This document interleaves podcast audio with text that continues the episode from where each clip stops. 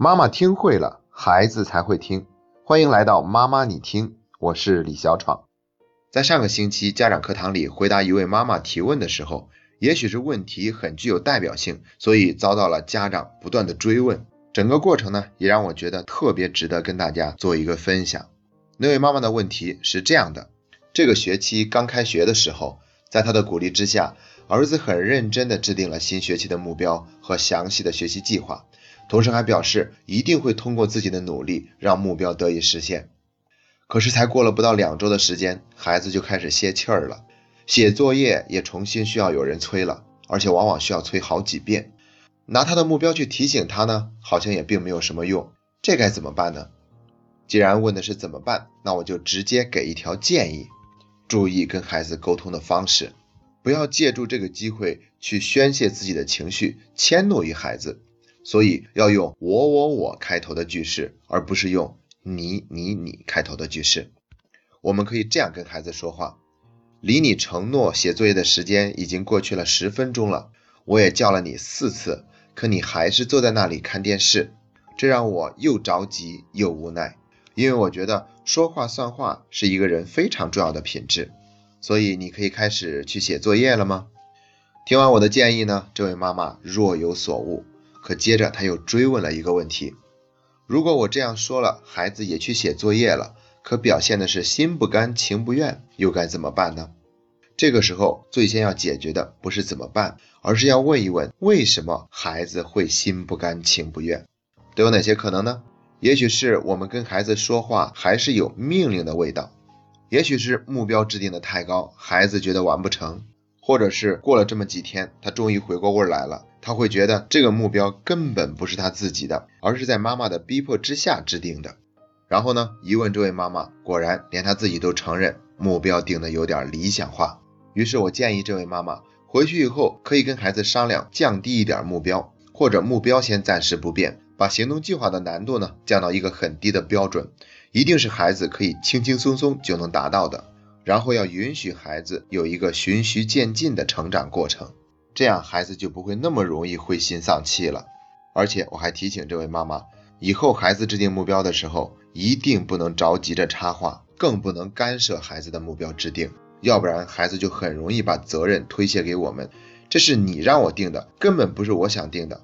所以呢，最好是让孩子自己先制定，制定完了，我们建议孩子把他的目标稍微降一降。然后我们可以告诉孩子，我当然相信你可以完成那个目标，但是这个学期呢，你只需要做到这个目标就可以了。如果中间发现我们的目标定的太低了，到时候我们再把目标调高，可以吗？这样呢，孩子就不会轻易灰心丧气了。如果我们这样做了，可是孩子还是不主动写作业，那又该怎么办呢？好像这一类问题还具有普遍性。这一次我给的建议是。和孩子一起探讨第三个解决方案，我们可以跟孩子这样说：爸爸妈妈老是催你写作业，是想看到你作业能够及时认真完成，这样你就会有一个好的学习成绩。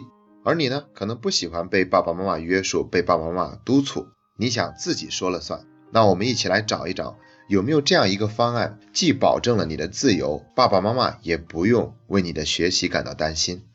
用这样一种平等、真诚的方式跟孩子进行沟通，一起去寻找共赢的方案，也更容易得到孩子的响应。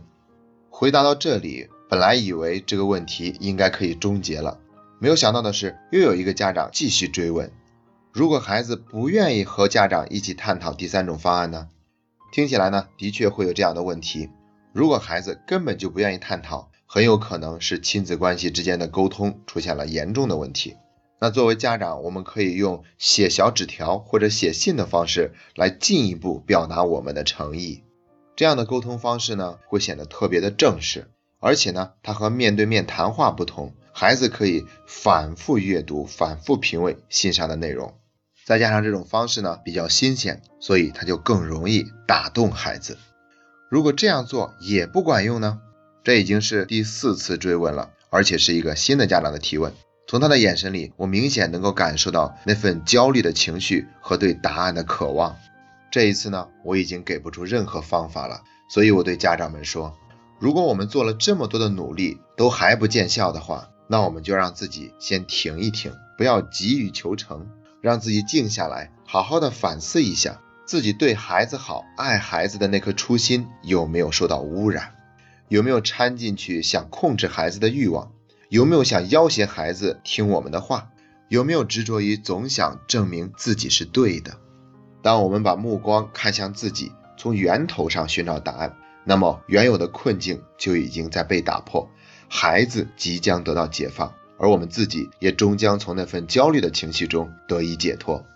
好了，今天的分享就到这里，这是妈妈你听陪你走过的第五十二天。